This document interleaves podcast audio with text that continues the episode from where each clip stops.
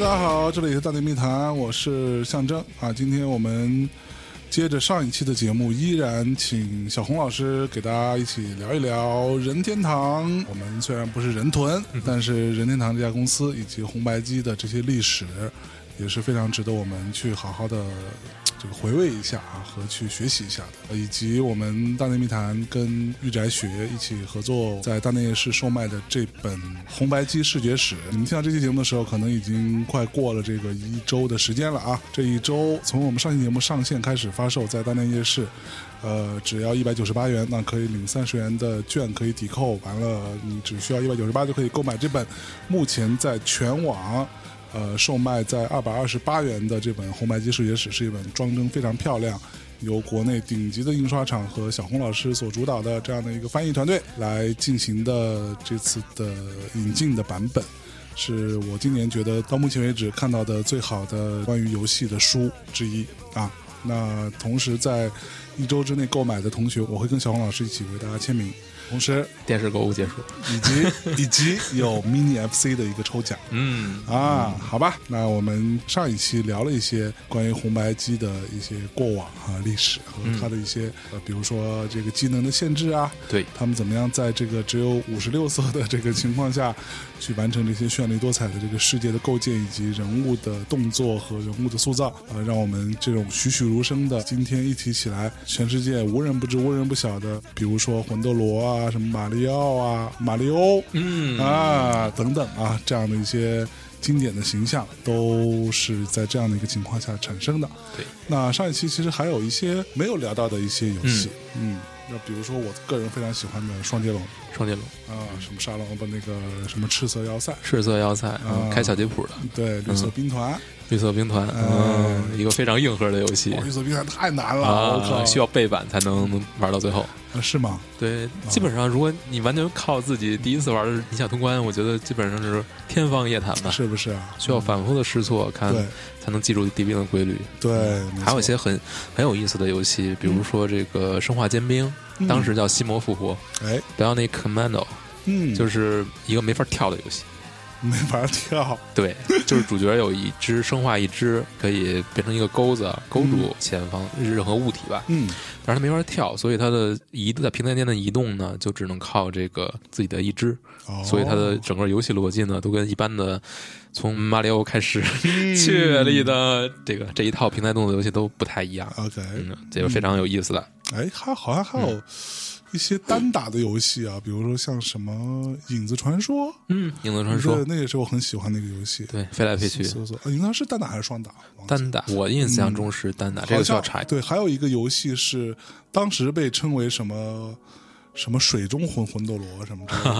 的，也是也是那种嗯一个双打的游戏。对所以双打这件事情是很重要的。对，对，在当时我小时候，对于我跟我的小伙伴之间是吧，一起互相辱骂，嗯以，及建立了深厚的革命友谊，对都是靠这些双打游戏。玩魂斗罗这嗯种游戏，可能互相合作的成分多一点。没错，除了你偷命的时候，嗯，嗯，知道怎么偷命吗？ 就偷命这个事情是很不道德的。嗯那我们当时作为一个男人是不能偷命的。嗯，啊，死了就是死了那你知道嗯在魂斗罗里怎么偷命吗？啊！就是同时摁住 A 和 B，对，嗯你，就可以但是这个从对方那里拿一条 命过来。，对，嗯，但有一个游戏其实处理的更好，嗯就是《战场之狼》，它不能偷命，它只能送命。哦，就是玩的好的人可以同时摁下 A 和 B 送一条给玩的已经挂了掉的人。哦，哎，这个好，嗯，相对来就是说我，施舍给你对，啊，你叫什么朕给你的，你可以要；朕不给你，你不能抢。嗯，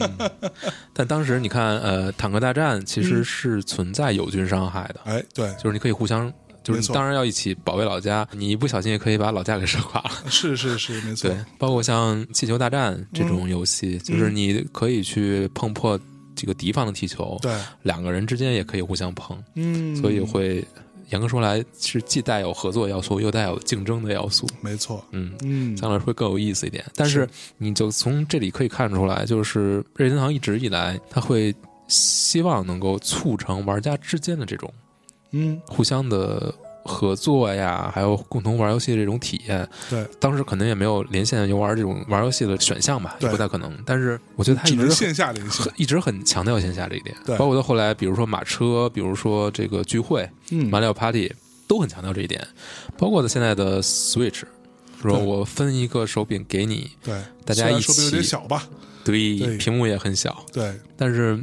我觉得他这个这一点理念，就是他始终是希望 push 这个玩家去跟别人去面对面的交流，一起玩游戏。分享，对，对，没错这也是他可能扩展这个游戏人口的一个基本，他认为这是自己的一个使命。扩展游戏人口，对，包哦这括个是任天堂自己认为的使命。对他认为。始终认为应该要去拓展蓝海市场嘛，就是不是传统硬核玩家的这一批人， OK，当然有成功也有失败啊。比如说 V 是先成功了，对，他拓展到很嗯迅速多，失败，嗯也不算迅速失败， 人家还是非常成功的。是是是是，对对对，可能但是嗯迅迅速就没人玩了。就是硬核玩家就不喜欢这一点，而且这个一阵风就过去了，对，但现是在好像已经没有人玩 We 了吧？很早就过去 了。那当时的影响力确实带动了一批嘛，包括其他厂商也在跟风，嗯对也做了很多尝试。嗯，包括其实那个 Xbox 做的那个 Connect，嗯，对吧？肯奶，嗯，呃，啃 对啃奶，对、那个东西其实也是现在微软在推那个 VR 设备 Hololens 的一个非常重要的一个基础。 对，对，它是通过 Connect 这个东西的一些技术的一些积累和一些迭代和一些这种经验，包括失败的经验来去积累它现在的 Hololens。Hololens 已经出二了嘛？嗯，对，据说是一个还蛮厉害的划时代的一个东西。但是现在还看不到这个民用的可能，嗯民用对因的为非这常个，贵，对，嗯对，嗯好像是三千五百美金吧哇，之类的， 好像是啊，我记得是啊、还是 好 好的，再见，对非常贵的一个头戴设备，对。嗯那所以我们讲就是双人模式这个，其实在我看来是那个时代是一个最黄金的一个时代。对其实之后到主机这个状态下之后，尤其是比如说 PS 啊什么的，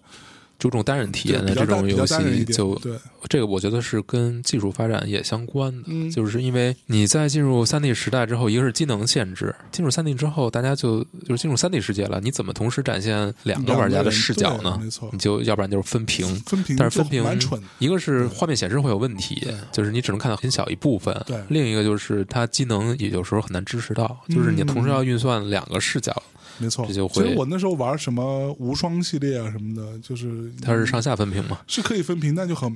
很别很扭。奇怪，对、嗯，你又不还不如能再再加一电视，对吧？对，还不如一个人爽。嗯，但是你如果说你真的支持多一台电视的，我觉得倒还好。对，对但是一般也不会支持。嗯，一般都不支持，所以我们预算不过来，我觉得还是我们更多的就会变成这个一个人玩儿一个人看，嗯，嗯云玩家就在这时候产生了。对，包括为什么会有 Twitch 这种嗯、这 种平台，对，嗯，嗯，我们来说说 FC 的这个国际化进程，哎它如何征服整个世界？嗯，说征服这个词儿可能会有一点觉夸得张夸张啊，嗯但其实其实也并不为过。在那个时代确实是，首先它是重振，其次嗯它是重生，是就是这个这个征服吧。嗯最主要的肯定我们还是要谈美国市场。嗯， FC 在日本发售的同时，美国市场正在经历一场崩盘。对，这个崩盘是怎么回事儿呢？我们可以先嗯说一说啊。这场崩盘的术语嗯叫做雅达利冲击 OK， （Atari Crash）。一般说成冲击啊，但你说崩嗯崩盘其实也可以。可以，雅达利当时是美国电子游戏市场的一个主导者、领军者，也嗯就是说，没有人能够跟他竞争，他属于是这个领域里面这个龙头老大。对，他也推出了自己的主机，这个 Atari 两千六，嗯，好奇怪啊，这么说。 两千六，嗯，two thousand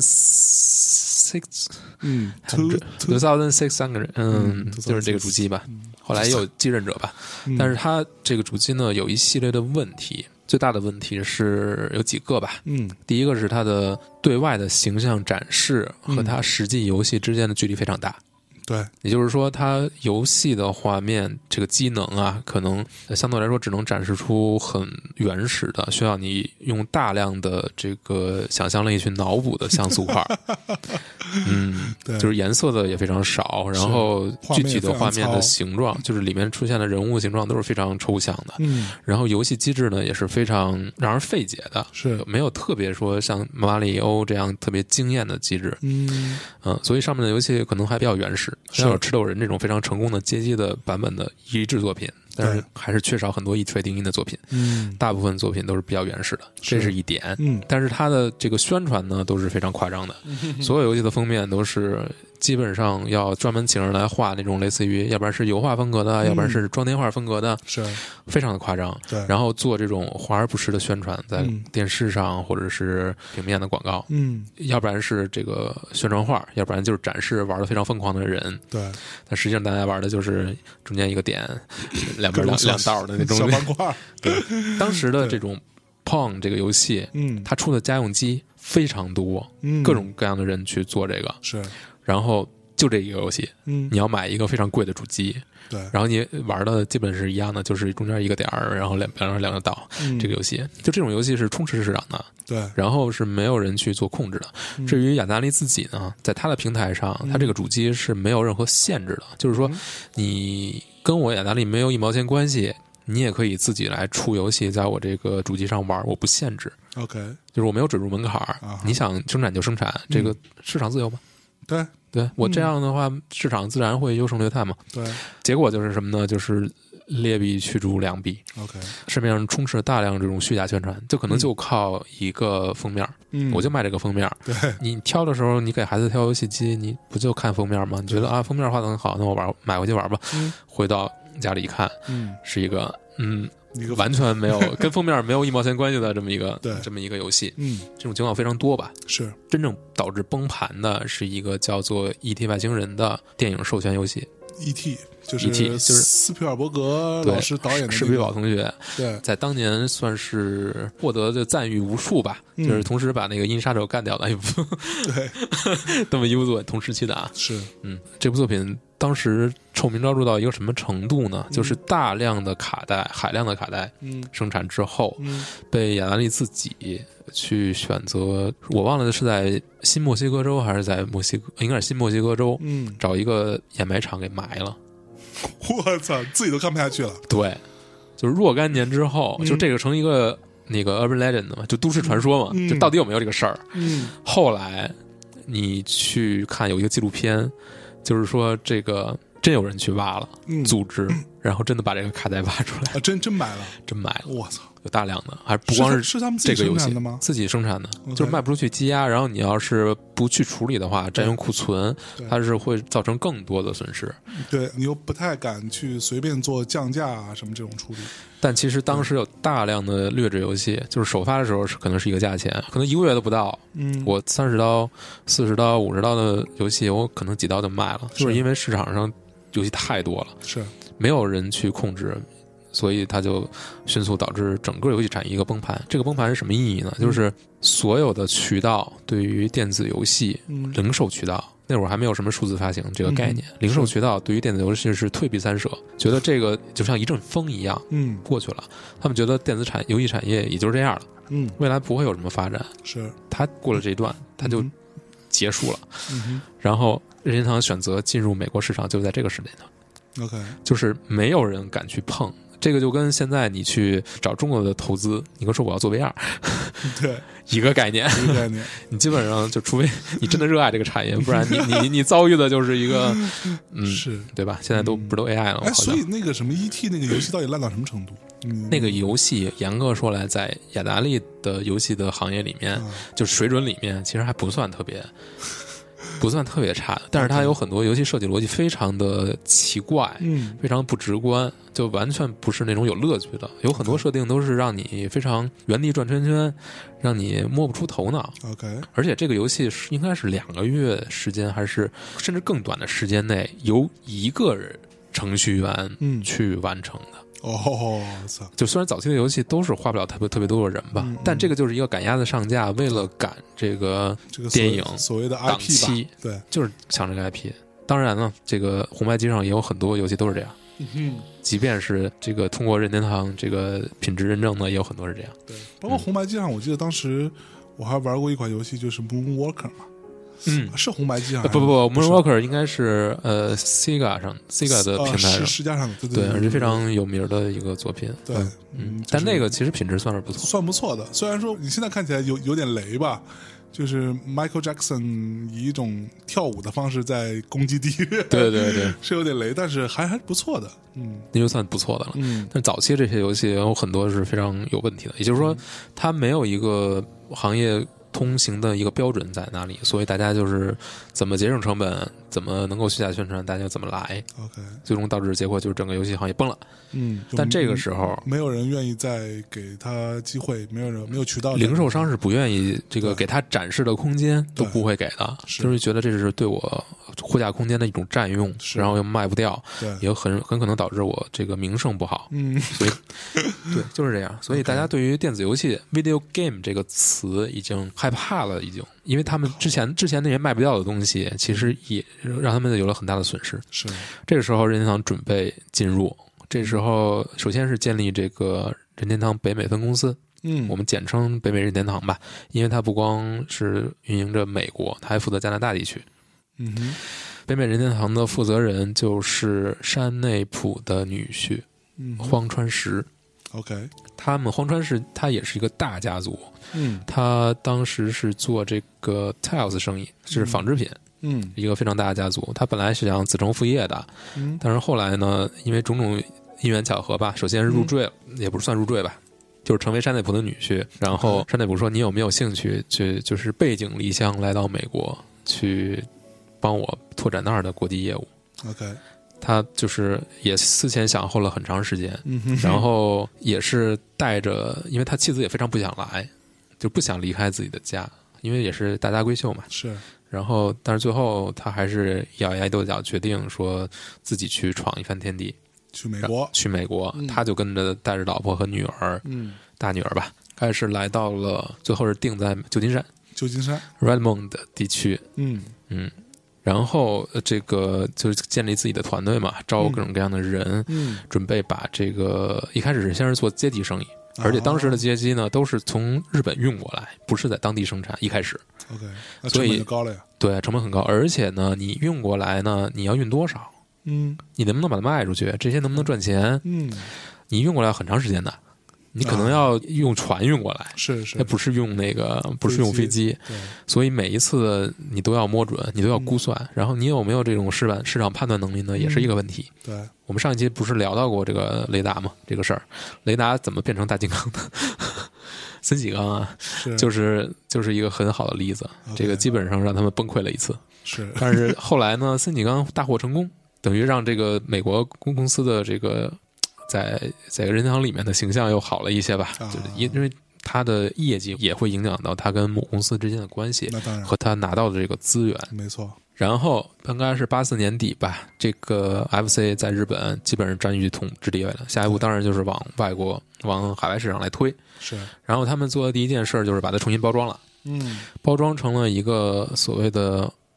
高级电子游戏系统 （Advanced Video Game Video Gaming System）。 ，OK，然后在这个当时，现在应该也还有这个 CES 消费电子展上，有，现在每年都有呢，嗯，做了一个展示。嗯当时还没有 E 三呢，对，在 CES 上一展呢，用四个字来形容就是门可罗雀， 啊，真的吗？对，我操就是没有人想碰电子游戏。啊！你的名字里就是 Video Gaming。啊，然后呢，这个 A 就 A 算你是 advanced 的，也没人 想也没人想碰，你知道吧？因为我我这整个我这个市场都崩盘 了，所有人都是躲都来不及呢，我还想碰这个。就是关键是这个高级电子系统的设计，就整个设计基本就是就是一个电脑，个人电脑，它有键盘，嗯它有磁带机， ，OK，然后有哦手所以所以有手柄，有摇杆儿，哦跟那个红白机不一样，不一样，完全不一样哦，重新设计了。而且说实话，设计的挺漂亮的，嗯是哦就是有银灰色，银灰色那种非常有科幻感的。啊是，然后还有特别逗的就是它的手柄上的两个 A B 键嗯是方形的，最早一批。 ，OK，但是方形的呢，实际上大家用起来之后发现，就是用多了经常容易卡在那个槽里。哦，弹不回来， 对，操就是因为这个形状问题，哦后来就改成圆形了。 ，OK，然后你再看以后所有的手柄基本上都是圆形嗯按钮，没有人再用方形。是，也就是说，很多的设定，就是很多这个主机上的设计啊，嗯，都是任任天堂已经给你趟过这个坑了。哦，后来的人呢，其实占了很多便宜的。对，没错，然后说这个这个系统是没有任何人去想要想要去尝试，嗯，这等于第一次亮相彻底失败了，对，怎么办呢？还赔了赔了这个展位钱，对， 然后第二年嗯再来，专门请人重新设计，重新设计之后，跟原来的这个高级电子游戏系统以及红白机基本上没有任何相似之处了。 OK，说手柄啊，有非常大的变化。首先呢，是变成了一个灰不溜秋的东西，嗯，就是它更像什么呢？主机外形更像烤面包机，方方正正的， OK 然后特别敦实。嗯然后呢，插卡带呢、嗯是要打开这个口嗯，插进去，就像塞这个面包一面样，包一样横着塞进去，然后往下一 摁， ，OK，然后它才能进去，再把盖儿盖上。这个灵感是什么呢？嗯是来自于 VCR，嗯就是录像带。啊，它是要模仿录像带的这种形状， OK，然后让大家觉得它不是那种插卡的游戏机。名字改成整个系统的名字改成什么呢？叫 Nintendo Entertainment System， OK，任天堂娱乐系统。是， Video game 跟我们没关系。哎，然后呢，所有的原部件都改了，嗯这改名儿了。我这个主机不叫主机，不叫 console，嗯我叫什么呢？叫这个 Control Deck ，OK，控制台。控制台，然后我的游戏呢，不叫 cartridge，不叫卡带，嗯叫 Game Pack。 ，OK，所有术语完全都换掉都换掉，嗯我不用你熟悉的那一套。 ，OK 我这个东西就是任天堂对我的定位，就是我是一玩具。啊，那是他要把它变成一个新物种嘛，对我对不是有电子游戏，我跟电子游戏一毛钱关系都没有。对，然后 呢，哦 除了这差了除了这个对，除了这个基本的基本版，那就是一个主机配两个手柄。嗯然后它主推的版本是带是它的这个 deluxe，就是这个豪华版豪华版豪华套装。嗯豪华套装里面有什么呢？有一个 zapper 光枪。 ，OK，就是我们玩的那个。嗯你哼，知道日版跟美版很不一样的，日版的光枪是一个形状跟左轮手枪没什么区别的，对然后美版是一个科幻感十足的， ，OK，配色也是有两种啊，配色一开始是那个灰色，嗯哼，就比较灰，后来呢加上在重要部件变成橙色了，你知道为什么吗？为什么呢？就是为了防止这个东西被人拿着的时候被人当成是真枪，哦，所以一定要做出它非常有玩具的感觉。 OK，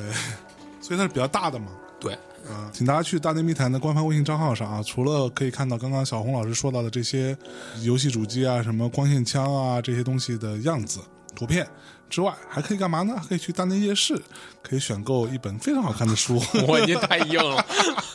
红白机视觉史》。哎，这个厉害了啊！嗯。嗯还有一个决定这个它能不能销售的好的一个东西，就是一个叫做机器人的玩具机器人 ROB，就是 Robotic Operating Buddy，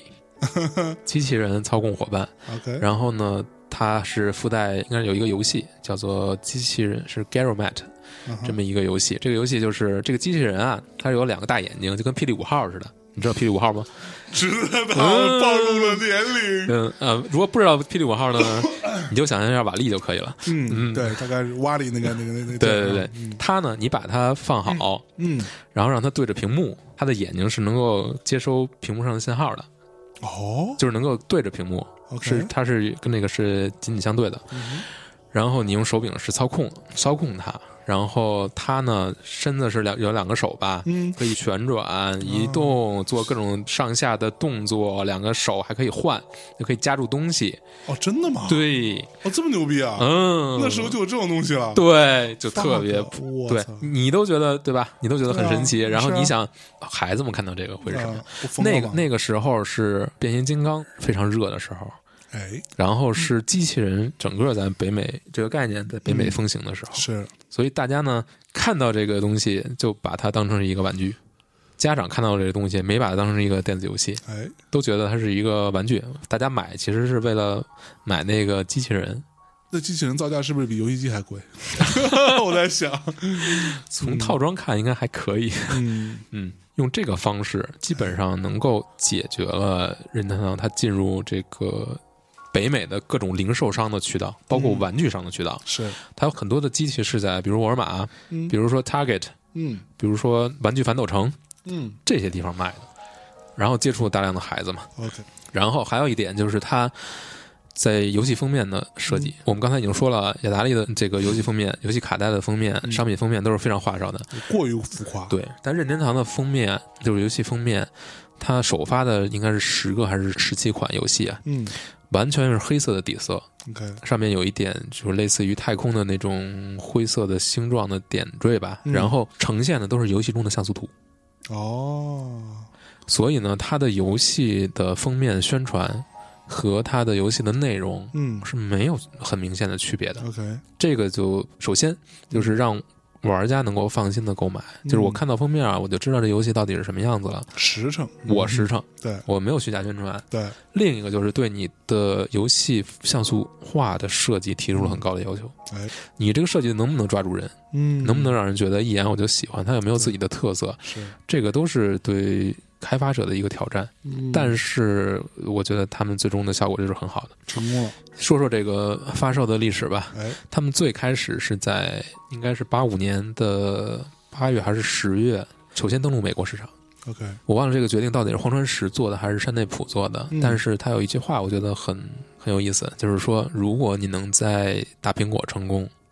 你在整个美国就可以成功，你在整个世界就可以成功。 OK，所以他们选择了美国作为试点，嗯，然后当时是花了非常大的这个精力去挨个的说服各个渠道商，对就是说你你这个进点货吧，嗯，然后这个多实诚，你非看常还有机器人儿，对呃长得跟录像带似的，嗯，对跟录像机似的，录像机的似的，嗯，用了非常多的精力，然后开了很多的条件，比如说我在你店里展示，我给你配一个科幻感十足的展示台，哎呦，我给你花钱给你造，嗯然后你呢，这个给我展示，你展示到一定时间，这东西归你了，我不要了，我就给你了，哎呦，但是你肯定要进货嘛，嗯，对吧？然后这个台子也是那种科幻感十足的，就是为了吸引孩子的，哎，嗯，各种这个灯啊什么的，噼对里啪吧？啦的，然后再把一个机器人摆在上面，嗯哎，转一转，转一转，闪一闪，哎对啊呀吧，哎呀，旋转跳跃，闭着眼，啊嗯，而且当时呢，其实他还在很多商场里面，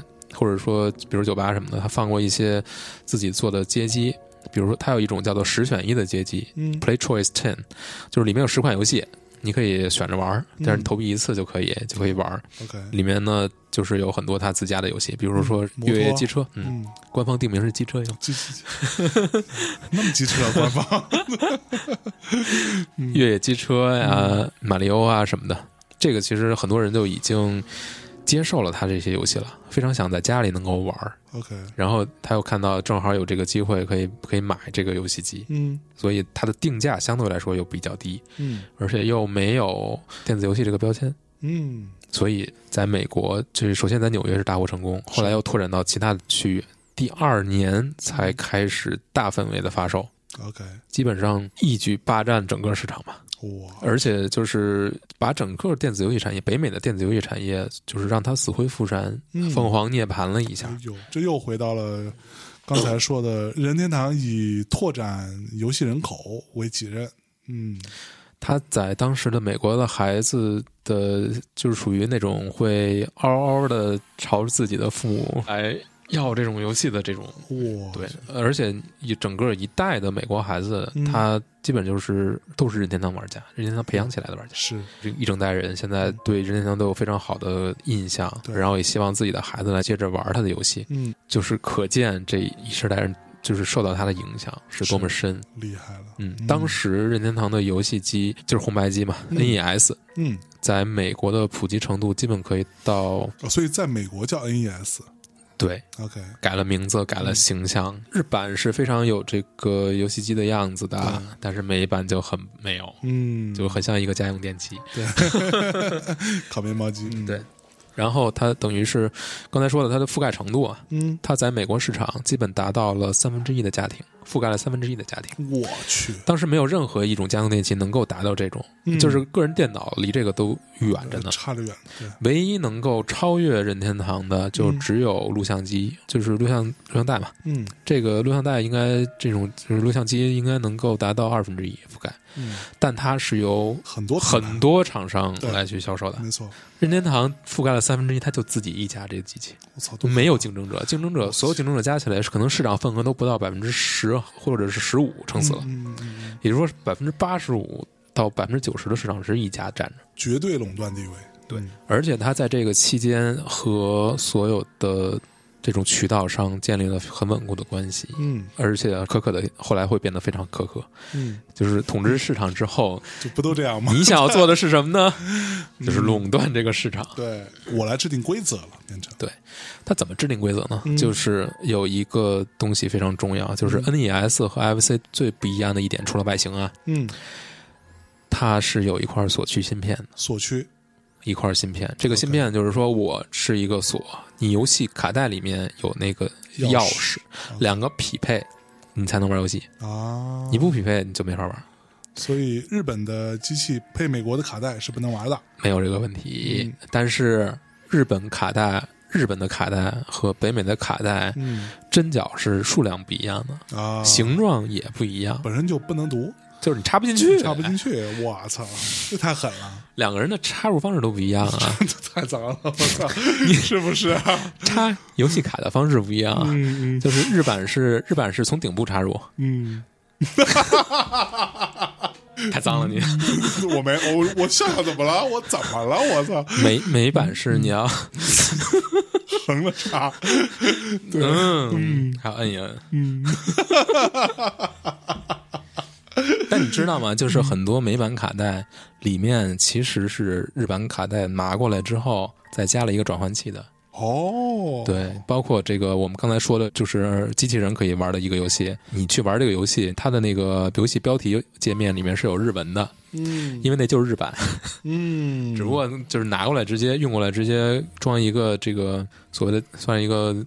转换接口吧。嗯，这个可以理解啊，我们说回这个锁区芯片嘛，嗯，这个在 FC 里是没有的，是，但是在这个 NES 里面就有。它会限制什么呢？首先，你如果不是我官方授权生产的，你没有密钥，你这卡带里你就玩不了。哦对，你生产成我这个形状的卡带也没有用，嗯，嗯，我就是限制你。对，然后呢，那你当然就要跟我签协议了，对啊，对吧？你要跟我签协议呢，那咱们就谈一谈吧。对，嗯得分一分吧，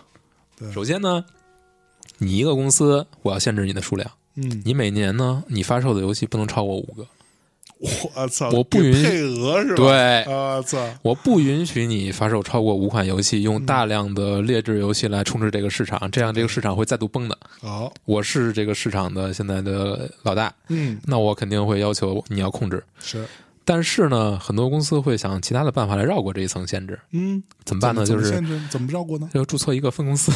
啊，你看啊，那个科乐美在北美是有一家专门的自己重新注册的分公司，叫做终极游戏。终极游戏那比如说 Metal Gear 在美国就是终极游戏代理发行的，啊是科乐，美制作，终极游戏代理发行。通过这种方式，它还绕过这个限制。嗯，但问题是，这个肯定会带来一些额外的成本嘛嗯，不是所有的游戏公司都能承受这种没错，这种运营成本的。是，这样呢，呃，首先它是从这个数量层面就掐住你公司的这个源头嗯咽喉吧。嗯，另一方面就是，你要想生产这个卡带，对不起，我不允许你自己生产，请给我钱，我来生产。啊，你要把所有的这个生产卡带的成本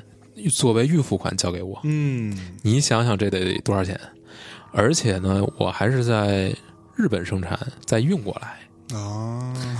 就是这个东西我去完全是我来控制。对，那就是我硬件我也要控制，软件我要控制。嗯我除了分成，我还要有这个预付款， ，OK，我要还要从卡带这嗯再抢一一部分。你想想，这个一张卡带它能赚多少？它可能拿走一半以上。嗯，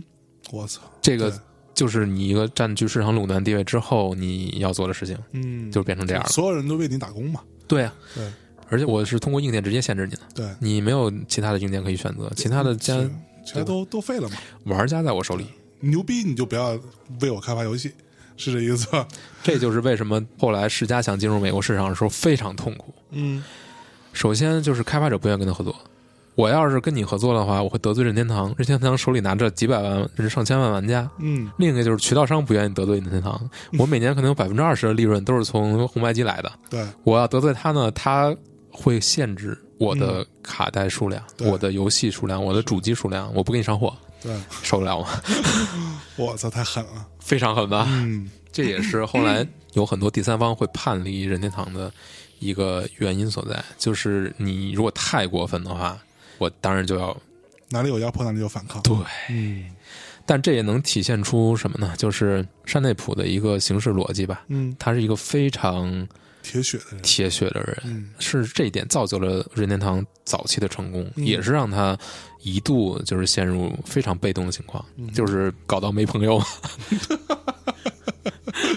举个例子吧，嗯这个是南梦宫，我们嗯上期已经说了，嗯它是第一批给 FC 开发游戏的。这里还要可以说一个很有意思的故事啊。嗯一开始他为任天堂开发游戏是没有拿到任何开发文档， ，OK，就是没有任何支持。他们这个是怎么做的呢？嗯就他有一个雇员，也是一个大拿，就是技术大拿， ，OK，自己买台任天嗯堂这个买台红白机拿回家，自己研 究，研究给逆向破解了，你知道吗？哇，这么狠 啊！就是逆向直接，然后就直接自己做了一个游戏，然后嗯哦 OK 哦做出来，然然后拿着这个游戏跟他们老板一南梦宫的老板一嗯起去任天堂那儿拜访，说：“哎，我们做了一个游戏，我看能不能在你这儿卖。”人家一看惊了，说：“ 我没有任何支持，自己搞出来了。”，对，后来达成合作了嘛。嗯，估计有点慌， 对但是嗯那他们毕竟日版还没有像那个美版这么强的防破解的这个装置嘛。但是这就是说，呃，南梦宫跟任天堂它是最早期的加入这个许可授权的一个公日本公司，所以它有比较好的条件。嗯是但是这个合约到期之后要续约了，嗯任天堂就不再给这个条件了， 啊，就是说你要像其他家一样，对，你很多东西都要经过我，是然后对吧？我还控制你的量。之前说过，就是因为有芯片荒嘛，嗯你这个卡带的配额呀，就是它有很多就很多方式可以去压榨你。嗯就是说你想赚钱，对不对？你要生产卡带，对不对？是你有钱，对不对？嗯我不让你生产那么多，啊 你，得听我，是，我才给你。嗯那，咱们商量商量，对，这事得聊， 对， 聊聊， 这一聊就不好 了，你知道吗？你可以想象这个市场一家独大是一个多么可怕的事情，嗯，就是绝对的垄断就导致绝对的 权利，绝对的绝权对力权力导致绝对对的腐腐败。 嗯，确认说这个没问题吗？嗯我们说任任天堂的，操，我干嘛呀们来说说，它这个怎么去推这个主机吧。嗯首先就是美国跟日本有一个非常不一样的地方，就是它的地域广阔对，大家都是要开车才能活的，特别大，对你靠腿是不行的。是，但日本就不一样，嗯所以日本呢，它就你玩家之间互相的交流很容易。嗯那我可能一个游戏打不过去，我就找我的朋友去沟通或者是什么，就传的很快。对，美国就不行，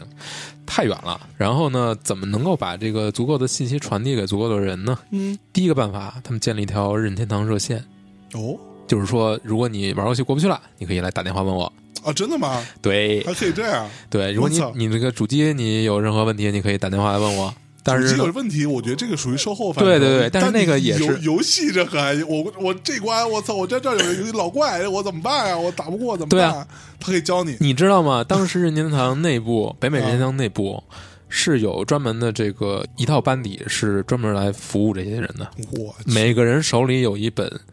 红白机宝典，哦，以厚厚的宝典，里面是各种游戏的各种秘籍，然嗯后它的如何过关这个服务呢，一开始只是说小范围的嗯，开展一下，就免费的服务嘛，免费提供的，我们算一个维修热线嘛。哎，后来发现不行，嗯，这个搞不了，这成本太高了， 是无数人在搞，然后我们的人也不够，后来变成了一个收费热线，哦，就是大雇佣大量的人来去做售后，去接 OK 电话，去满足玩家的 这这种需求，就是 OK 我这个怎么过，我指导玩家哪个游戏怎么过，所以每哎人会配一个宝典，哦，我估计因此也赚了不少钱。那肯定啊另一点就是他会发售一本杂志， ，OK，这个其实是仿照日本，因为日本呢，当时它有授权给很多，有一本叫《Family Computer》的杂志，家就是庭电脑，对，嗯，然后专门就是所有的内容都是跟 FC 有关的，红白机有关的，是，很有意思。还有一点就是这个杂志，日本这个杂志，先说日本这个杂志啊，有一次刊登了一款没有经过授权的红白机游戏的广告，你知道搞到怎么样了吗？嗯搞到这个出版社，这个杂志出版社的社长几个人，五个人，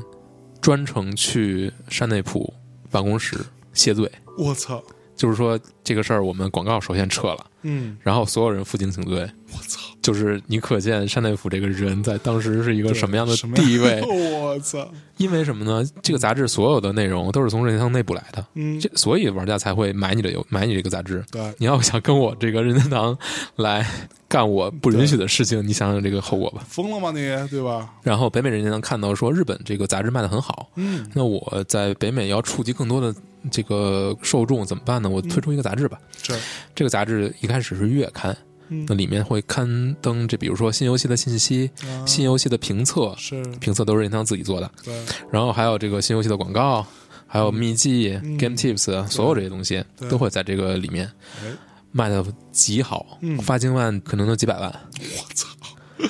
一本杂志，一本杂志，而且是服务于他们自己的一本杂志。我对靠，太第一方的，我就是我想怎么说就怎么说的这么一本杂志对。我操，然后这个杂志后来呢还推出这种攻略特辑，我就比如说《超马三》是一个超大作，嗯，我会就推出专门一个从双月刊变成月刊了，嗯就是某一月是原来的杂志，对另一个月就是攻略特辑、攻略特本，哦就专门针对这个游戏的，是里面所有东西，包括这个游戏的整个地图、关卡地图， OK，哪儿藏着什么东西，怎么过去，所有这些东西，哪里有个暗道？嗯这个迷对宫，怎么过？哪儿能跳，哪儿能传送区，哎呦所有这些东西围绕不同游戏来做，卖的非常好，我操，而且还诞生了一种游戏，嗯就是被北美玩家。称为这个 Nintendo Power 任天堂力量游 戏，什么就里面有大量的东西是隐藏的， OK，你必须看杂志你才能玩，玩的特别好。哦我去，就怕你不你不看攻略，不这个事儿行你就过不了了。对，所以你说他到底是卖卖游戏还是他卖攻略呢？嗯，其实都卖了，对，真的挺牛逼的。我操，垄断就是能为所欲为。真的是为所欲为。嗯，这个杂志在北美基本成了 NES 的一个伴读吧。就是说，你想享受这个游戏，最好的办法就是你也订阅这个杂志。你再想想，这个杂志里面的评测是谁来做的？北美任天堂的人做的。嗯他们当时呢有一个有一位内部树立起来的游戏大师， OK，叫 Howard Phillips，嗯呃霍华德·菲利普斯。嗯，他首先是自己玩游戏非常好，是他跟这个荒川石还有另外一个人嗯去三个三巨头嗯负责去评测第三方游戏。哦，第三方他们来对， OK，第三方游戏在我任天堂那儿评分拿到的分数会决定它能不能够在《任天堂力量》这本杂志里面占据很好的版面。哦，我是不是给他刊刊登攻略、刊登是刊发宣传，嗯有没有什么预先的采访？是。那这本杂志已经是整个北美最重要的一本游戏杂志了，对所以是最强的媒体，游戏媒体。对，我靠！是由一个第一方把控的所以他又是裁判，员又是是运动员，运动员。哇操！自己控制媒体，太牛了！自己创造媒体，你看，你想想啊，这是我用来宣传任天堂和任天堂上游戏的杂志，嗯，你还要买， 对你玩家，对，真牛逼，你想想他做到能做到一个什么程度？嗯，再说说他游戏在北美其他媒体上的这种覆盖，嗯他有自己的。呃，超级马里奥兄弟、马里奥兄弟，他有自己的电视节目、卡卡通片，哦，对，这个我好像看过，好像看过，对，对嗯他有这个以他自己角色出的这个动画片，啊，比如说这个 Captain N N 队嗯长这么一个，里边就有有的集是专门是塞尔达传说的故事。对哦，嗯对，嗯，Captain N 还行，我操，就是基本上孩子的这个时段，这个各种孩子能够接触到的媒体、接触到的信息，它都覆盖了，嗯，有纸质的，嗯有电视节目。然后还有电影，对，虽然这个电影非常崩溃吧，什么什么《电超影级马里奥兄弟》大电影好看吗是？一个邪典，邪典非常邪典，啊，是吗？非常重口味儿，真人版，啊，真人版真人版，哦，对，然后里面的有很多是可以说少儿不宜的东西，啊，真就的吗暴力的或者什么的。因为你想啊，就是 Bowser 就酷霸王，嗯呃，古巴，他这个是马里奥兄弟故事里的反派吧，他是一个对啊恐龙，对吧？嗯但是你想，这个恐龙真实化之后，就没那么可爱，真实系， 我操，你想一 下，然后你想 Mario 嗯他真实化变成一个胖胖的。留一小胡子个的，留着大胡子的嗯水管工，意大利水管工，妈妈咪 呀，这个这个感觉，对吧我？去再还有他的他的兄弟啊，啊，你想象一下中，文叫什么来着？路易吉，哦，路易吉，嗯，路易吉，嗯，这个电影是大失败，但是吧，但是啊但成为一代邪典，，我操，那还挺值得去看一下你可以去看一下。再多看才我操，嗯，非常不牛错是吧？逼，对，就叫超级马里奥兄弟。战警马里奥。 OK，好，然后我们再说这个一个非常有趣的第三方啊，嗯这个是叫做珍奇 Rare。嗯这个公司现在可能大家知道它，都是因为它后期的一些作品，嗯比如说森喜刚 Century 这个系列，还有后面再做的。后来最新的是可能是《盗贼之海》，但是他们最早呢，其实是他们是第一个和任天堂就得到任天堂授权的西方开发者，啊，他们还是一个英国公司。是这个公司其实挺逗的，就是他们是在一个一开始是做电脑游戏的，嗯后来呢转型儿嗯哼转型做任天堂游戏红白机，但是没有授权，他们自己呢， 这个他们跟 Namco 一样，跟南梦宫一样，嗯但是他们比南梦宫更牛逼的一点就是，他们把这个红白机就这个 NES 给破解了，我 去，就然后带任天堂又锁惊了锁区芯片的给破解了对，手机芯片破解了。啊，雅达利呢，还是利用了一些官方的信息，从专利局骗来了一些文件，才破解的。他们是直接自己给破解了，我任天堂又惊了，说：“那赶紧来给我们做游戏吧。”哦，就开发了一系列游戏 OK。他们等于在红白机上做了非常多的游戏，嗯哦而且还比较成功，比如说，攒了非常多的钱。嗯他们做的游戏其实好多都不是特别有名儿，国嗯内都不太知道，什么眼镜蛇快艇啊，什么忍者蛙。忍忍者者蛙蛙你可能听过，忍者蛙是 NES 上臭名昭著的，就是极其难的游 戏，必须背板，然后还要手非常巧才可能通过，难度极高。 ，OK，有一些就是竞速关卡，就是开车的开着载具的关卡，然然后后就是反应非常快，嗯，然后障碍非常多，就是你来不及反应就会死我操，这种。嗯，这也造成了很多人对日本游戏开发者对于美国玩家一个印象，嗯，就是美国玩家喜欢挑战，哦，但这也是一个完全的误解，你知道吗？很硬核，感觉他们好 像，对他觉得日本美国玩家很硬核， 嗯也有很多很有意思的事儿，比如说这个好多日本游戏会特意的把这个美版游戏调难，把这个容易模式去掉，美国人太难 了，我操太难了。比如说《恶魔城》这个游戏， ，OK，它有一个三十条命的简单模式，在日版里面，嗯，就美版里直接删了。没有这个模他觉式，得这个美国人不喜欢，嗯美国人喜欢自己挑战，我操，美国人喜欢折磨自己， 嗯。美国人不好当啊。嗯，太难了，我靠！不光要被剥削、被垄断，还要弄玩哈的模式，永远都。然后再说这个最经典的一款游戏，就是《超级马里奥兄弟三》。嗯你知道《超级马里奥兄弟二》就很有意思，就是它的日版跟美版是两个不同的游戏。嗯哼，日版呢是一个换皮游戏，嗯有一个当时是任天堂对外合作的，做了一个动作冒险游戏，就是主角呢。还有一个独特的世界观，但是主角攻击敌人的方式是捡起水果往敌人身上扔，水果或者蔬菜， ，OK，能够对。然后呢，做日版的超级马里欧呢兄弟呢，其实是一个难度非常高的版本，嗯但是跟初代很像。 ，OK，就是你知道猫里奥吗？就是一个。反正就是类似的这种吧，就是嗯故意刁难玩家的这么一种。嗯比如说，你第一关，我可能第一关跟原版一样，嗯，但是我顶出来的某一个蘑菇是绿色的，就是能够能够让你缩小，我 操，就是这种游戏，你知道吗？哦，啊这种逻辑，我去，这个有又有一个跟我刚才说的完全相反的一个想法，就是说日版的《超级马里奥兄弟二》是一个特别刁难玩家的的游戏，嗯，但是美版呢，就等于把我刚才说的那个扔水果的游戏嗯给换了一下皮，变成了一个马里奥游戏。 ，OK，所有主角都换成马里奥世界的。哦，原因是什么呢？原因就是这个，一方面北美任天堂觉得你的日版太难了，北美玩家受不了。啊，是吗？这是一个迷思，就日本的开发者因为认为美国玩家非常抗造，对，对，但是北美的这个市场营销人员嗯觉得那个美国玩家不是很劲 造，就两方这个认识完全不一样，你知道嗯相吧？反，我操完全相反，嗯所以的美版呢就变成了一个换皮游戏，嗯难度相对来说低一点。 ，OK，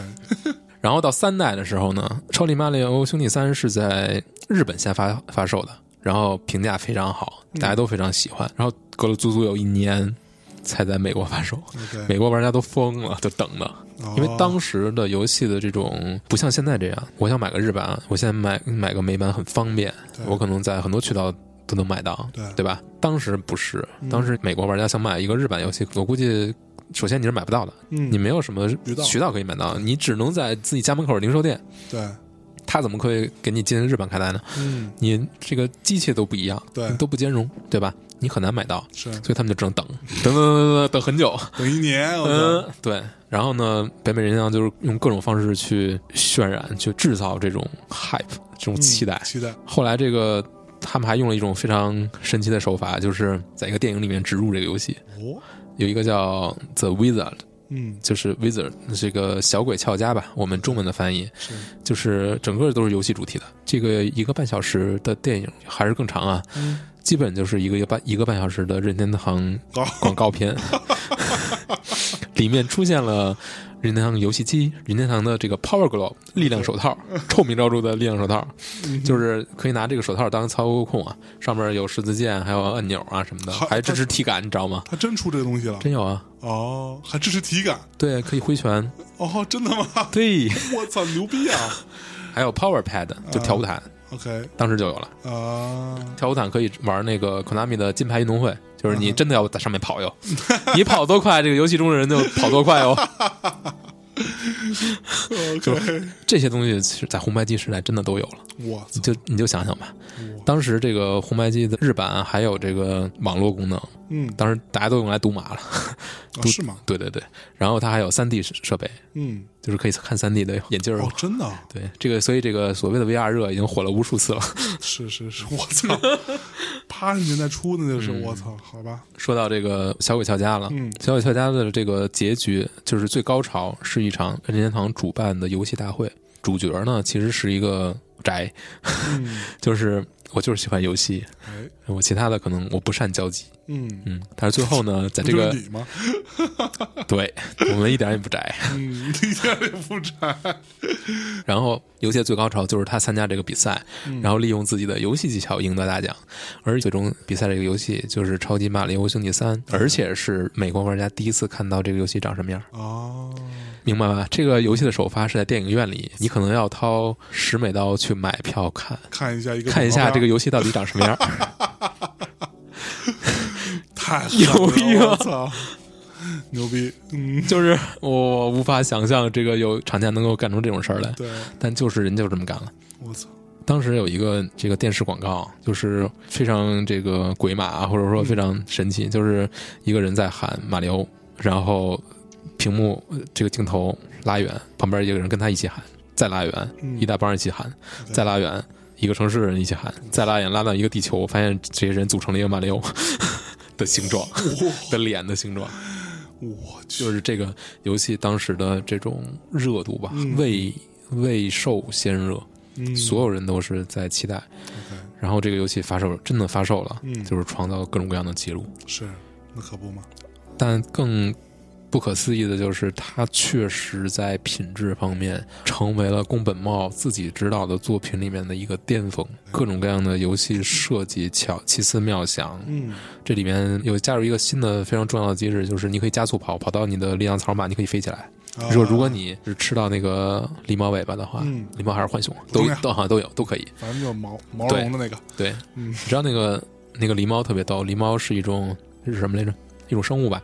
废话，它在这个这日本的那个日本的文化里面，其实是备受敬重的，是就是，它会带来很多很有意思的东西，嗯而且它是非常喜欢戏弄人的嗯一个一种一种东西，它会幻化成各种形状。嗯，但你知道，它那个在你在日本的大街小巷，你是可以看到这种狸猫的雕像的哦，而且是非常可爱的。是，但是狸猫有一个特征，就是它有幻化的这种能力嘛。嗯然后你知道它飞起来用的是什么吗？嗯它飞起来用的不是翅膀，嗯，是它的阴囊。阴囊， 我操，那那么大的阴 囊吗？对，好大的蛋，嗯，靠这是一牛个逼非常有意思的一个梗。呃， 但是游戏中还是靠尾巴吧？是是是是。嗯，你就这么你就这么认为吧？嗯，对对对，那可不，还得合家欢嘛。所以在北美发行的《超级马里奥三》跟日本的版本有什么区别吗？有区别，有区别。难度还是降低了。哦，比如说在日版吧，你如果你吃到这个狸猫装或者浣熊装，这时候你碰到一下敌人，你会变成小马里奥，普普通的马里奥。嗯但是美版中你会变成变回超级马里奥，也，OK，等于是你可以少受一次攻击。嗯还有很多很细致的，都是减降低难度的调整。啊，嗯，就是北美人呢还是比较懂美国玩家，对，不是那么 M，嗯，并不是那么耐操。对，嗯这个游戏也是非同捆，就是不是主机同捆版的游戏里面，应该是创造了一个记录。嗯，嗯，最终的销量是已经说过了嘛，是六千多万份吧，可能是，这还没算后面的各种重置版和这个再发售。是是它基本上《超马三》呢，算是红白机时代一个最高点，嗯这个 NES 的一个最高点。是，这期间其实，嗯，有大量的日本的游戏被移植到美国，嗯，就是移植出美版来。对但还有呢，就是大量的街机游戏被移植到红白机上。 ，OK，这这两个方面其实都有很多很有意思的故事，我们可以来谈一谈。嗯首先呢，当时的街机基本上是机能是远超红白机的，嗯，它能够展示非常。你想想《街头霸王》《街霸二》对当时的那种展示的画面的效果，没是错，后来十六位主机都没法完全还原的。对，直到就比如说《快打旋风》嗯 Final Fight，对你知道就是红人、白人还有那个大壮的那个那么个游戏，嗯，就是在中国当时的街机厅里面都是红遍了。是打那个恐龙嘛？呃，不是，那是恐龙快打恐龙快打是另一个，但是都是卡普空的。 ，OK，长得也差不多。恐龙快打也是，恐龙快打当然没到移植到红白机啊，嗯，它可能再往后了。但是红白机上就是它的技能跟当时的街机游戏其实差很多的，是所以移植过程中就要有一些损失。降维，这样，嗯对，比如说吧，就是之前没说没说一点，就是大金刚一开始不是原创角色，嗯一开始是想用大力水手授权的，啊也就是说马里奥那个角色就是大力水手波派。 ，OK，然后布鲁托那个角色就是大金刚，嗯然后这个 Oliver 嗯，这个就是要被救的那个人被，救的那个宝林，嗯，就是那个女主角。但是后来呢，那没谈不是成，叫不是叫 Peach 嘛？不是 Peach，啊，森喜刚就是原版里面那个不叫 Peach，那个不是一个人。哦你知道那个《马里奥奥德赛》的那个里面那个那个市长吗？啊哈，她才是大金刚里面被抓走的那个女生，你知道吗？ OK，桃花公主 Peach 啊是超级马里奥里面第一次出现的。 哦，不是一个人，哦，那个宝林。哦，宝林，好吧，马里奥怎么那么那么花心呢？都是换了，嗯，好好好，嗯，后来人还救过很多公主呢。呃是吗？嗯，他不是只是钟情于 Peach 吗？呃，可能是官设吧，官设可能是对，嗯但是后面对吧？你不能老救一个公主，有什么意思呀？那公主怎么永远都被抓呢？ 是不是她也不是啊，她也也自己当过主角呀、 ？Peach 当过主角对呀、哦桃花公主有一个游戏啊，在 GBA 上。哦，嗯但这个呢，就到公主题材再说吧。哎，对对对，嗯我们之后会找个时间，没准啊，不一定会聊一期嗯，游戏里的公主，嗯这个我非常感兴趣。嗯这公主到底怎么回事？ 老是被抓。好，现在就说回这个大金刚，嗯就是大金刚，大金刚吧，就嗯，就是呃，森崎呃森喜刚，森喜刚啊呃，它原型是这个大力水手嘛，本来想做这么一个游戏，后来这个游戏呢又拿到授权了，，呃就是大金刚大获成功之后，啊嗯然后又做了这么一个游戏，这个游戏可能就跟大金刚差的很多了，嗯，但是是拿到授权的。 OK，这里面就它的街机版跟红白机版就有一个很大的不一样，嗯在这个两版的游戏里面啊，左下角都有一个跷跷板，嗯就是如果你这个大力水手站在那个跷跷板上，就会被弹到上面，弹到上层，你就可以躲开布鲁托了。嗯呃，这个游戏里的布鲁托是一个我上蹿下跳非常可怕的一个一个哥们儿，就他可以这一行走，可以够到上面，也可以够到下面，他还会蹦，我好像玩过这个，就是非常非常对对闹腾哎的一个反派对，对，非常灵活的一个，对一个胖子，啊对一个胖子，对，嗯，地心老师打了个喷嚏，嗯 ，Q 一下， OK，然后这个你就会觉得很奇怪，如果你玩红白机版就会觉得很奇怪，为什么他就蹦上去了呢？嗯，它是一个跷跷板呀，对啊但是如果你玩街机版你就知道嗯了，跷跷板那头其实站着一个人的， ，OK，所以如果是街机版的话，它能跳上去就是很正常了。嗯，你跳一下那边儿，就等于是那边起来再压下去，就把你弹上去了。对，但是红白机呢，因为技能限制，就没有那个人就被砍掉 了，所以这个跷跷板变成自动的了。嗯哦，We are automatic，嗯，还有很多不一样的，这个街机版跟红白机版。比如说吧，这个双截龙二，我们刚才玩了一会儿，哎，也感觉这个游戏嗯很难，！好难哟 纷纷死掉啊。对对对对而且好这久没个玩了嗯这个攻击方向也很神奇啊，对就是一个键是对吧？一个一个键键是是左方，对，前拳方往往前打，然后腿往后踢。嗯，但你掉了一个个儿呢，没有跳的键。对，跳一就是两个一起摁，对对，但但是你把 方向，你把头转过来呢，它又反过来了，对，就是非常难以琢磨的一对个对游对戏。对对，这个游戏啊，其实最早是在街机上发售的，也是在街机上火起来的。嗯它跟《热血物语》玩过吗？嗯，啊、呃，《热血物语》都是让这个街机的横屏轻板动作火起来的一个一个非常重要的作品，嗯移植到这个家用机上了。是家用街机版的这个《双截龙二》啊，故事其实很黑暗。这个开头女主角就被反派射杀了，就死了，就死了。射杀可还还是对，太脏了。 就是拿枪射 杀。是是是是是，嗯，对对 对。但是呢，可不是拿枪吗？反派总是嗯永远压不 住枪。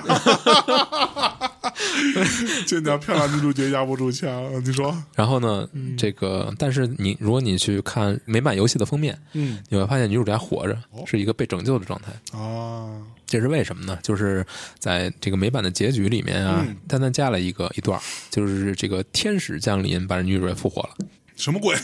对，就是机械降神嘛。但这一点其实就是和任天堂当时的一个理念非常相关的，就是它是要求在自己平台上发售的游戏是合家欢的，不能有非常负面或者非常黑暗的主题，嗯所以呢。也会影响到很多游戏在上面的表现。哼，OK，有一个非常有趣的例子，就是这个《疯狂大楼》（Manic Mansion），嗯，这个是卢卡斯艺术，就是做《猴岛小英雄》那个公司，他们最早的一个非常有名的作品，算是开创了美式 point and click 冒险游戏、图形冒险游戏的一个始祖。非常的恶搞，它跟这个《甜品之家》很像，就是有五个角色有不同的能力，嗯那里面有一个设定，其实非常多老属于老美的那种恶趣味。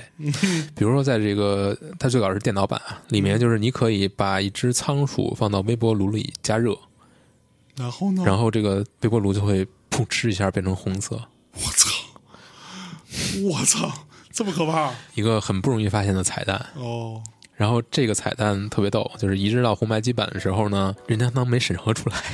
啊，他没有玩到这个彩蛋，对，嗯，然后就堂而皇之的进去了，哎然后就发售了，然后呢？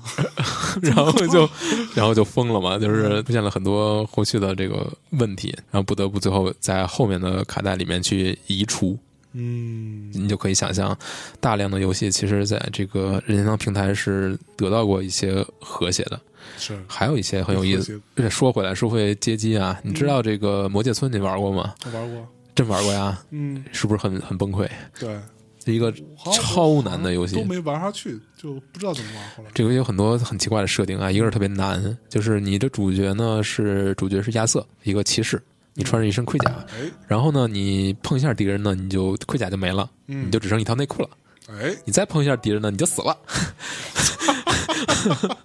但是你就变成一堆骷髅了。哎，但是这个游戏是漫山遍野的敌人，各种奇怪的飞行轨迹，然后要打很多，然后你的武器呢，基本上没有特别好用的。 OK，然后还有一个特别恶心的设定，就是游戏你打通一次是不算通关的，你要想达到真结局，必须把这个游戏连续打两次，就非常变态的一个，你才能干到真结局。哎呦但真结局其实就是一个屏幕加一顿话，哦， 真的有人去打了个真结局，看有样子有嗯，这一个一个挑战。如果你能够把魔界村打通了，我觉得真的是可以去向很多人去炫耀，哦，就是说我有这个能力。你打通过吗？我但我一个手残怎么可能？ 你还骄傲了呢，你对，手残也有生存权，嗯，没有玩游戏的权利。嗯可 不吗？但这个游戏从街机版一直到红白机版，嗯最有趣的一点缩水就是亚瑟的内裤，为什么呢？因为在街机版里面它是上面有点缀着红色的心嗯心形图案， OK，嗯，但是在这个红白机版呢，这个你想想，一个 Mario 都只有三种颜色，怎么可能在亚瑟的内裤上再点缀红桃心儿呢？嗯，所以他的内裤就变成了白色的。嗯，嗯是不是很有意思？穿着一白内裤，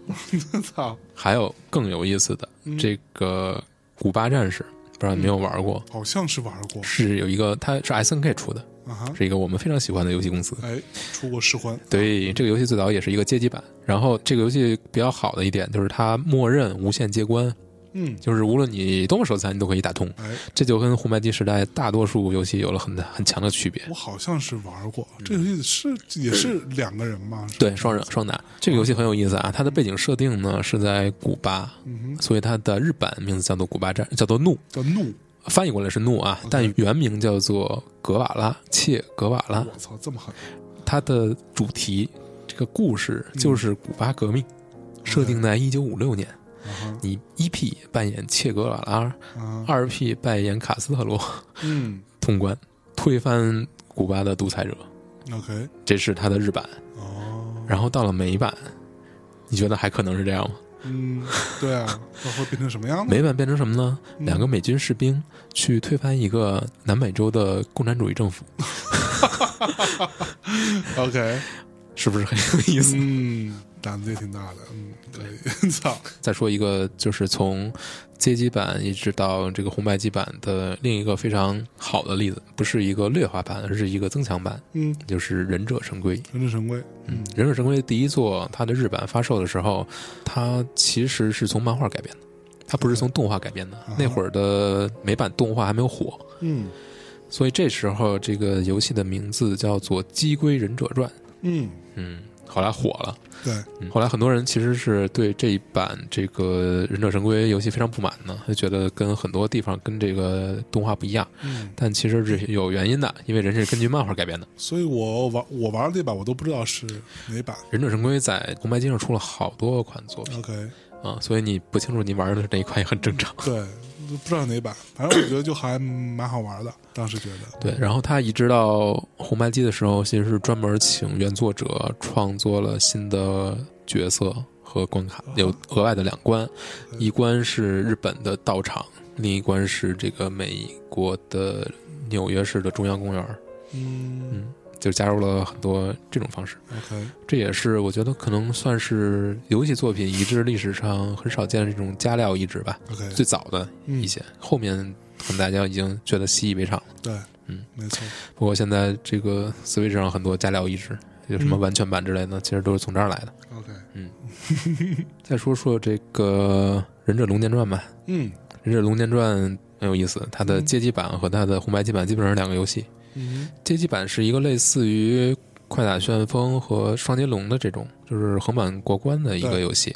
然后红白机版呢，变成了一个单人的游戏，而且是很强调平平台跳跃，嗯嗯，难度极高，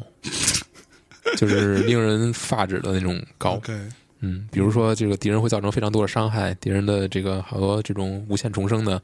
敌人，嗯然后这个主角只要被碰一下就会往后跳一下，然后很容易就摔死了。 OK，嗯，这个游戏虽然特别难，但是成为了在美国也是非常流行。嗯，当时有一种难叫做任天堂难， 有一种 hard 叫做 Nintendo hard， OK，这就是很多美国玩家从小到大的记忆。那时候游戏，你想它是大多数是没分儿，只给你三条命，嗯，然后只要你三条命完了，你就无法 continue 了，而你且就你还你还不能存存档嘛，没有存档。对对，横版过关的游戏很少有存档的。对，你三条命花完了，你可能从头开始，但是游戏中你可能赚够一定的分，你可能能奖命，嗯，但是就看你的技术了。对，所以当时的游戏是非常硬核的，嗯，也培养了一批。嗯，像我们这种硬核玩家，不，我不是， 我是一个像手我残玩像我家。这种硬核玩家，嗯你这个一命通关还是很硬核的。对，永远都要一命 通关，呃，对于我来说，个人来说非常无法接受的一个一个游戏，嗯就是这个啊 Metal Gear。 ，OK， Metal Gear 的最早是一个家用计算机上的游戏，是这个 MSX 平台这什么独占，是一个微软主导的个人家用计算机的一个一个型号吧。你说它是一种标准麦麦麦克中文叫什么来着？中文啊，FC 版你可以叫它流传最广的名字叫做《燃烧战车》。 OK，嗯，然后后三 D 三 D 版本就有很多名字啦，嗯官方呢有叫《潜龙谍影》，非官方的叫《合金装备》。合金装备，对，嗯，大家可能比较知道比较多的是合金装备嗯合金备，潜龙谍影，还行是官方的嗯我。操，嗯，行，嗯这个游戏很逗啊，就是开场它从电脑版移植到红白机版，给的时间非常短，嗯但是你又要做就要求这个团队，就科乐美要求这个团队说你们要给我做出不一样来。那那个开发团队想了想怎么办呢？嗯嗯，这个你加豆开场吧，就不一样了啊嗯就！不一样了。 我操，原版的开场 呢，这个 Snake 啊是从这个水路嗯潜入的，对对吧？潜水进去的。嗯，开场呢，就是先把身上这套装备脱了，对，啊、对吧？然后跟上校嘚啵两句哎就进去了。哎，然后开始新版上的上人去了。新版的这个红白机版的不一样，你先是空降， OK，空降还不是一个人，啊，嗯空降一群四人空降四个人， ，OK，然后另外三个人就没有表了， 就不说了， 可能可能摔死了，有可 能。 没空降好。然后开场要穿过一片这个非常空旷的地区，就是丛林 OK，这一块儿就新加的，后边就基本上一样了。啊，然后呢，所这以个开场这个是动画吗？开场不是动画哦可以玩的，有一段动画就是空降的这是动画，啊后边就可以玩了。啊但是空降这就是开场这段设计的就非常无厘头，你不知道怎么回事儿，啊为什么一个单独潜入的任务会会同时出现四个人，嗯就很奇怪。然后后面还有一块儿很大的改动，就是最终的最终 BOSS，原版的 BOSS 是双足步行机器人嘛，嗯，是这个能够毁灭世界的工具嘛，哎，对，你要打它嘛。对，当时虽然你打的可能就是放在他脚脚边放这个定时炸弹炸他，啊呃放 C 四炸他，但是呢，红白机版很逗啊，就是把这个双足步行机器人这个游戏名的来源直接砍掉了，嗯哼直接改成了一个蓝屏电脑。啊，对，你要做的事儿就是干掉这个电脑，就是很多人都无法理解为什么要这么改。这电脑怎么干它但是据说就是放也是放炸药啊， ？OK，但是呢，就是有一个说法啊是因为这个技能不足，你要放这个双足步行机器人呢展示不出来 OK，啊，这个太复杂了。嗯然后同屏不行，展示不了，技能有限制，嗯就改成了这个机器人，然后这个机器人就被无数人吐槽。 OK，但另一点呢，就恰恰是这个 FC 的版本，这个红白机的版本，让大多数人知道这个系列了。嗯，因为那个日本就是微软主导那个日那个电脑，只在日本和欧洲卖的不错，在美国没有什么覆盖，就是很多人没有见过这个游戏，嗯只是通过这一座才接触到的。 OK，然后在这个红白机上还有一款叫做《Snake's Revenge》蛇之复仇的一个续篇，嗯一哼个续作，嗯，小岛秀夫没有参与。哦哎然后游戏呢变成一个突突突的游戏，一 OK 个狂打枪的游戏，啊， 没有什么潜入了，就是干，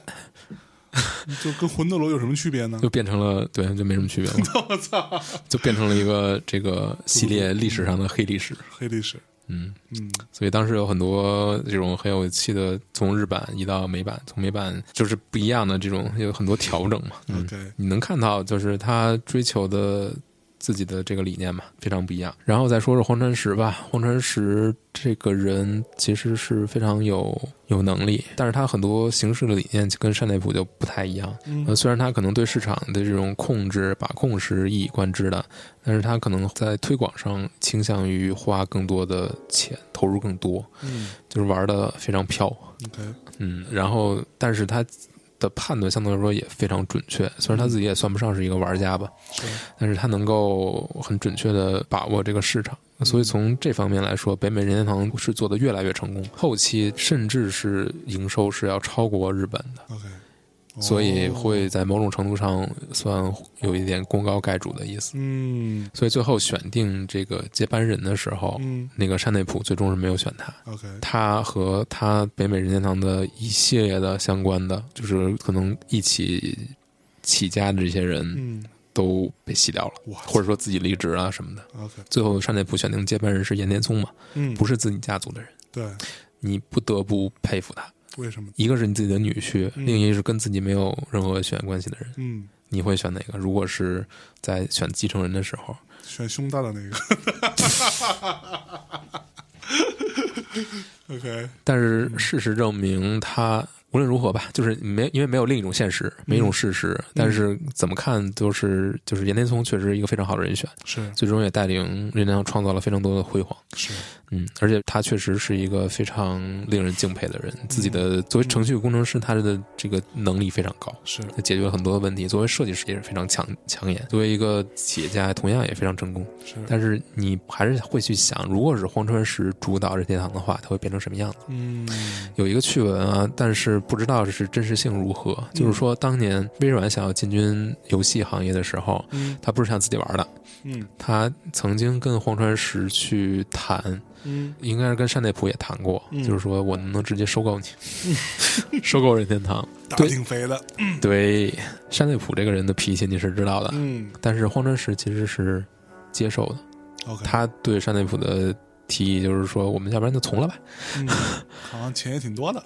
他觉得自己没法跟微软这个级别的公司去较量，对他觉得那就是何乐而不为呢？对，就如果我们能够坚持自己的这个，保持自己的独立性或者怎样嗯，但可能这个会在任天堂未来的命运走向里面会，就是或者说荒川是自己的命运嗯走向里面，可能会扮演一个很严重的角色。对，就是在山内溥看来，可能他和自己的基本理念是不一样的。对，嗯，没错，所以最后没传给他嘛，对，嗯嗯，但是他在他对于北美任天堂的这个贡献，从头开始，嗯，所有的这些其实是很让人替他惋惜的。对这部分也有也有也有一本书吧，将来嗯有可能会跟大家见面，哎，嗯，会讲得非常详细。嗯哼，OK，好，最后我们来说说说一红说白机留下的宝贵的遗产，宝贵的遗产吧。嗯呃我们刚才说了很多，就是任天堂在把控市场上做的这些非常过分的事情，嗯比如说他怎么去控制这个厂商，怎么控制渠道商，嗯，但呃可能会让大家对他有一些很负面的想法。嗯但是我觉得这就是一个历史的必然吧。是，如果把你放在这个市场主导者和开创者，甚至是他一个拯救者的一个位置上，嗯你会不会做出类似的事情？我觉得很多人的答案嗯可能和可能和他自己对自己的期许是不一样的。嗯但是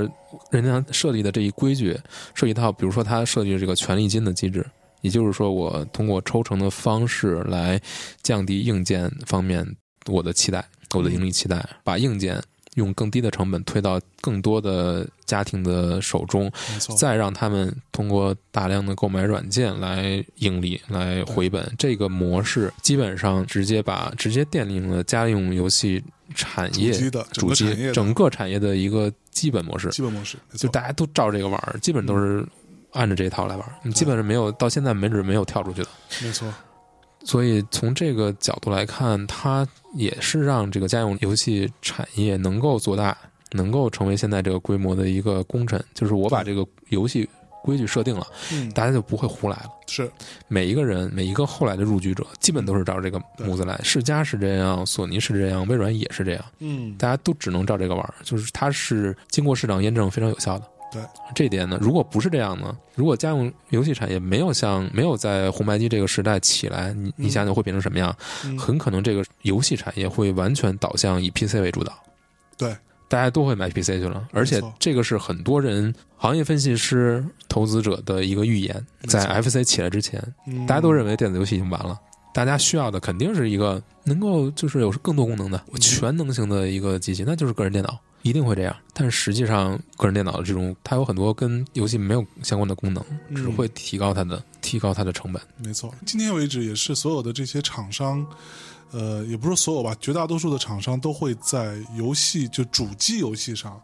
可能花的力量最大，是因为它的收入最好。对，而甚至有一些厂商会对于 PC 版的游戏做一些删减或者说一些降维吧，是因为盗版很严重，所以他们很容易说赚不到钱。这个其实现在已经改变很多了，嗯因为现在 Steam 上的人群、用户群对非常多，嗯，就是在增长的程度也是不是一个需要你你要忽视的一个一个平台了。对，所以很多包括日本的厂商，我们的厂商更是如此，都已嗯经在往 PC 方面去转，这是他们收入构成的一部分。但是确实在更早期的，嗯，因为适配呀、等等的难度，对，导致的可能他们会更轻视 PC 一点。对，嗯，但无论如何，两者的量级现在还是不能相提并论。当然，这个毕竟这个硬件成本摆在那里，PC 的硬件成本，你要想跟上这个游戏更新换代的节奏，你对是无法去承受的。是，但是主机就相当于为你提供了一个缓冲。嗯我可能五到十年内，我这嗯个游戏硬件是不会改的，对我的硬件投入只有一次。而且说实话，就是这个这种固定硬件的设计前提，会让很多游戏开发者不断的去深入研究同一个硬件，嗯不断地去榨干它的。机能就像我们上一期说的，如何去在红白机上去榨出更多技能来。对，其实这个也体现在红白机自己上，嗯后期它的卡带里面，就是很多游戏开发商会在它的卡带里面加额外的芯片。嗯，我这个芯片可能就是专门负责图像处理，或者专门负责游戏多加几个声道，啊嗯或者呢，我可以在里面加一个芯片，比如说任天堂自己开发的一系列 MMC 芯片。可能就会给你的游戏加入存档功能。嗯存档功能最早就是《塞尔达传说》加入的，是这个一下儿，呃你现在想存档功能，可能觉得天经地义，但其实，在那个时代，它就是一个突破性的。对，当然了，美版是需要有有电池的， 有电池来辅助的，就是它的卡带里面有一块纽扣电池，所以如果你没能在这个纽扣电池耗尽之前通关的话，你的存档就没了。哦，就是一旦没有电，这个东西就没了。我对操，这也是我为什么至今为止没能爱上这个精灵宝可梦这个系列的原因。我第一次接触它是在 GB 上，但嗯是我玩着玩着，我的卡带就没有电，我的存档就消失了， 对我造成了一万巨大点的伤害万点一万点打击， 从此再也没有振作起来去接触这个游戏， 所以你嗯也没有去玩什么 Pokemon Go 这种，在国内没法玩，你所去的是是是，呃就是锁 IP 的嘛，嗯，对，那可不，嗯对。但是有很多办法，嗯对，所以就是说，那个时代，其实你真的去翻那时候的游戏，你会发现有很多东西他们都已经尝试过了。嗯游戏设计层面有很多非常有趣的点子，嗯，现在你可能都看不到，是，就是因为某种程度上就是因为当时的技术限制，嗯你就是需要在这个螺丝壳里面做做道场 OK，你就要把它吃透，然后去发挥它最大的这个潜力。嗯其后的其实每一代主机都是这样，往往是越到这个主机的后期，你会发现上面的游戏的画面越来越好，嗯，这个因为它的技能吃的越来越透嘛，对，这种限制某种程度上对于游戏开发也是一种好处。一种好处就是说，你会花更多的精力嗯，在于游戏设计上，在于玩法上，你不会花特别多的东西去追求不断突破这个画面效果上面。你可能嗯我就是在这个技能之下，我要去做文章，那我怎么样让它更好玩儿？那当然就是从设计上面去下文章，这个也是可能是像坚持至今的一个理念吧。嗯是，有很多人呢会觉得它的上面的画面，它有上面的游戏的画面会不会那么好，嗯但是可能它在另一方面会做得更好一点。 ，OK，嗯，还有就是像素艺术吧，像素艺术，嗯嗯有一个很有意思的现象啊，就是现在有很多人在为这种老主机做游戏，嗯，比如说有有很多做 FC 游戏的，现在还有，现在做 FC 游戏，而且做完之后还做成卡带，你想插在上面直接可以玩儿，哦，是吗？有这种。我操，就非常复古的一个行为艺术吧，但是他做的游戏就是像模像样的， OK 而且，它就是在那个原版的那个限制空间里面，我就是五十六色，嗯，我就是这么点儿 KB 的空间，我嗯我做出一个游戏出来，是非常非常了不起。是，还有像《产子骑士》这种游戏，嗯它自己的目标是我要做一个巴比特游戏，嗯然后我就是做红白机这种游戏。 ，OK，它很多玩法什么的，呃就是有很多创新，但是它基本的模样还是红白机那一套，是而且它的像素艺术也是这样，对它可能会跳出一些红白机的限制，但是它会保持那个风格、那个感觉。对，而这个感觉对于很多人来说就是一个很珍贵的回忆，而且它是一个很独特的艺术流派。嗯，嗯哼，像缩画这个东西，不是说啊，我变成三 D 了我就一定好，我有对嗯无比高的贴图，我有无我有非常好的接逼近现实的光照，我游戏就会好玩儿，对没有关系。对，你很可以很好看，你可以一点都不好玩儿。是，对，后来对，很这多里主机 Q 游很戏多是很多现在的游戏啊， 对对对对，非常漂亮，但一点都不好玩一。点都不好玩 儿，对而且而且过于真实之后，很多对游戏你会觉得它没什么区别。对，有时候你会玩着玩着游戏，你会发现，啊，这个主角换一下服装，可能就是另一个游戏。我就我就不点名了。嗯，但是你说技术层面的这种突破，当然是非常重要的，嗯它会引起游戏玩法的一些质变。嗯但是很多时候在限制之下去做创作，对于任何一种艺术形式都是一样的，嗯就是在某种意义上，限制就是艺术的另一种表现形式，它会嗯催生出更多的艺术，更多 OK 有趣的东西。嗯，OK，嗯，我觉得这也是我们现在从头去看那个时代的像素艺术，你不会觉得这个红白机上的画面有就特别特过别时简，，或不者是什你么不会觉对得，没你会错觉得它仍然非常精美，它的能在能表现出来的动态，嗯我就是就是在这么粗糙的像素点基础上，我要表现出一个人物对，我要用这个动画来表现出他的动作，嗯我怎么去做？怎是么能让它好玩？你就要花嗯非常多的心思，你一旦把这个心思花到这里面，这个东西就火了。对，包括巴比特的音乐，它有嗯自己的一套规矩，没错它，受到非常多的限制。但是你想想，这个当年那么多脍炙人口的歌曲，马里奥的音乐，当当当当当当当，就是它仍然可以非常好，非常多非，常厉害它就是单音的是单单声道，它就可以让你非常觉得非常美。对，你这个虽这个部分大家可以去听一下，我们会在微信里也会贴出来。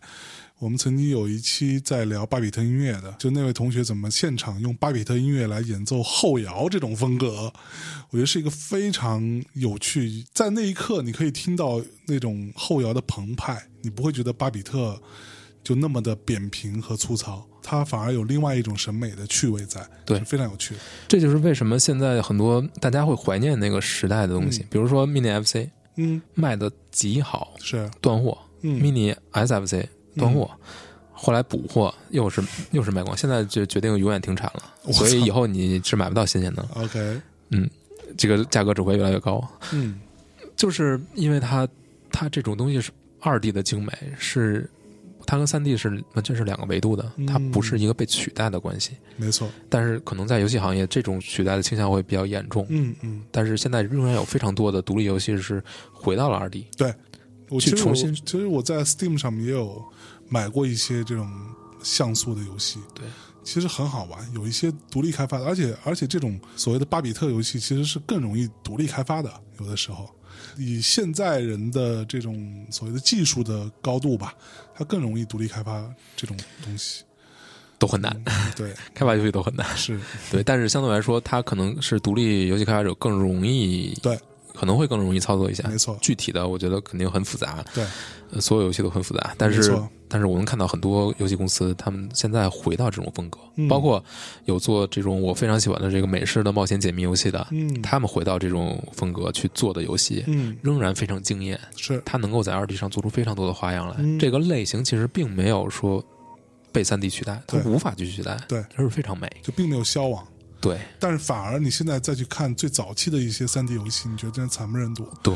都什么鬼 嘛，都是对，对吧？非常粗糙。啊但对，没错。嗯，好吧，好，那我觉得这两期节目非常扎实的给大家通过小红老师啊带领我们一起梳理了一下红白机的前世今生，嗯，以及红白机的北美鏖战记。啊，这个以及红白机到今天依然给我们留下的宝贵的一些财富跟遗产。嗯，那听到这里，如果你觉得非常受益匪浅的话，那你应该做什么呢？就应该去到大内夜市迅速下单购买大内御宅学一起售卖的这本。